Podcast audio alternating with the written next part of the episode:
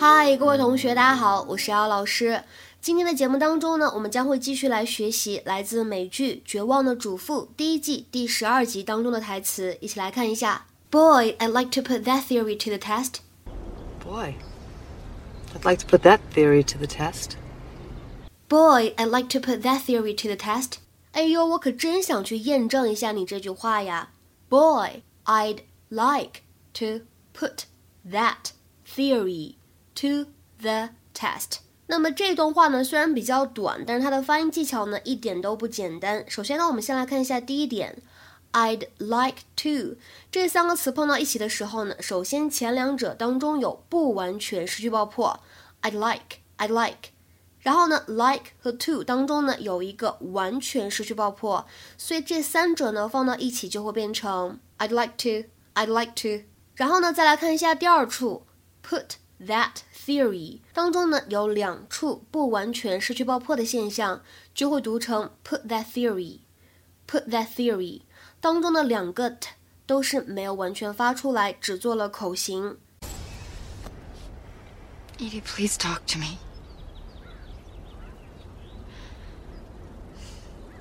I've been thinking about this for the last 90 miles, and you don't have to forgive me. You can go to the police, kick me, you can burn my house down. You just have to know that I am so racked with guilt, I don't think it's possible for me to suffer any more than I'm already suffering. Boy, I'd like to put that theory to the test. Well, whatever you want to do, Edie. Just know that I'm sorry.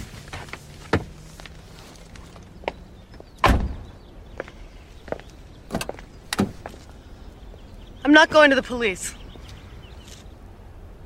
You're not? No. The insurance company will just want to investigate and it'll delay my check. Thank you. But. There is something I want you to do for me. Of course, anything. Uh, you name it. What? I want to be invited to your poker game. Our poker games? I'm not saying I'll go. And I'm not saying that you and your little friends have to be nice to me, but every once in a while, yeah. Be nice to be asked.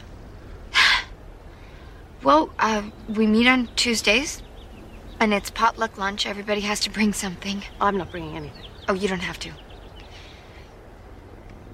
Well, this is good. Thank you. 那么今天节目讲解过程当中呢，首先我们先一起来看一下上下文的对话。Susan 她说：“You can go to the police, kick me. You can burn my house down. You just have to know that I'm so racked with guilt. I don't think it's possible for me to suffer any more than I am already suffering. You can go to the police, kick me. You can burn my house down. You just have to know that I am so racked with guilt. I don't think it's possible for me to suffer any more than I am already suffering. You can go to the police, kick me, you can burn my house down. You just have to know that I am so racked with guilt. I don't think it's possible for me to suffer any more than I'm already suffering. 你可以去警察局告发我，教训我，你可以烧掉我的房子，但是你需要知道，我一直在内疚当中煎熬着，没有什么时候比现在这一会儿更痛苦了。 然后呢，Edie 他说，Boy, I'd like to put that theory to the test. Boy, I'd like to put that theory to the test. Boy, I'd like to put that theory to the test.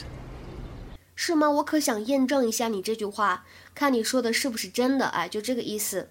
首先，我们来看一下第一个知识点，在 Susan 的这个对话板块当中呢，出现了一个短语，叫做 “be wrapped with”。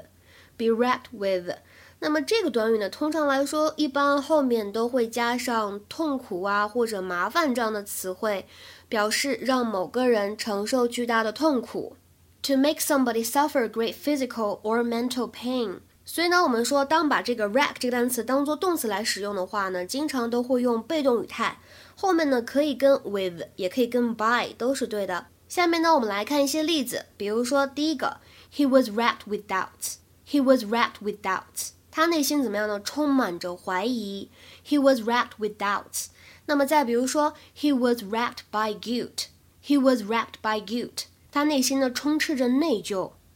再比如说，他的脸上呢写满了痛苦，你可以说 Her face was wrapped with pain. Her face was wrapped with pain. 下面呢，我们来看一下今天节目当中的第二个知识点，来自于 ED 这个部分的台词当中出现的这个 put that theory to the test，大家千万不要按照字面的意思去直译成。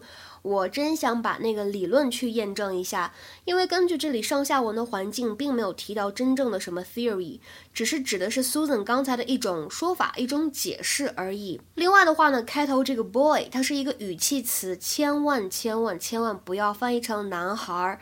这里的话呢，有点类似于 Oh my God，天呐这个意思。那么什么叫做 put somebody or something to the test？把某物或者某个人呢拿去测验或者验证一下。比如说，在做科研的时候，可能有一种假想，但是呢，我们要去验证一下，看看这种想法是不是正确。那么，如果是针对人的话呢，我们汉语当中有一句俗语叫做“是骡子是马，拉出来溜溜”，对吧？就是类似这样的意思。To put somebody or something in a situation which will show what their true qualities are。比如说，下面呢来举一些例子，大家来看一下。第一个，His theories have never really been put to the test。他的理论呢，从来没有被验证过，也就是说，没有人知道是否正确。His theories have never really been put to the test。那么再比如说，你刚买了一辆新车，非常的激动，你可以说，I'm going to put my car to the test right now and see how fast it will go。我要去试驾一下我的车，看看最快能开到什么速度。I'm going to put my car to the test right now and see how fast it will go。今天的话呢，请同学们尝试去翻译一下下面这个句子，并留言在文章的留言区。The second part of the contest will put your general knowledge to the test. The second part of the contest will put your general knowledge to the test. 大家在翻译这个句子的时候呢，一定要注意这个词组 general knowledge。 如何来翻译才会比较妥帖呢？期待各位同学的踊跃发言。我们今天节目呢就先讲到这里了，拜拜。Knowing that everyone has lied to you, they've taken you in. You drink up their wine and laugh like you're having a really nice time. Lucy has drank, Lucy has laughed. She's with the ones that can paint on a mask, and you know that time you'll be there too. You'll be the one that is toasting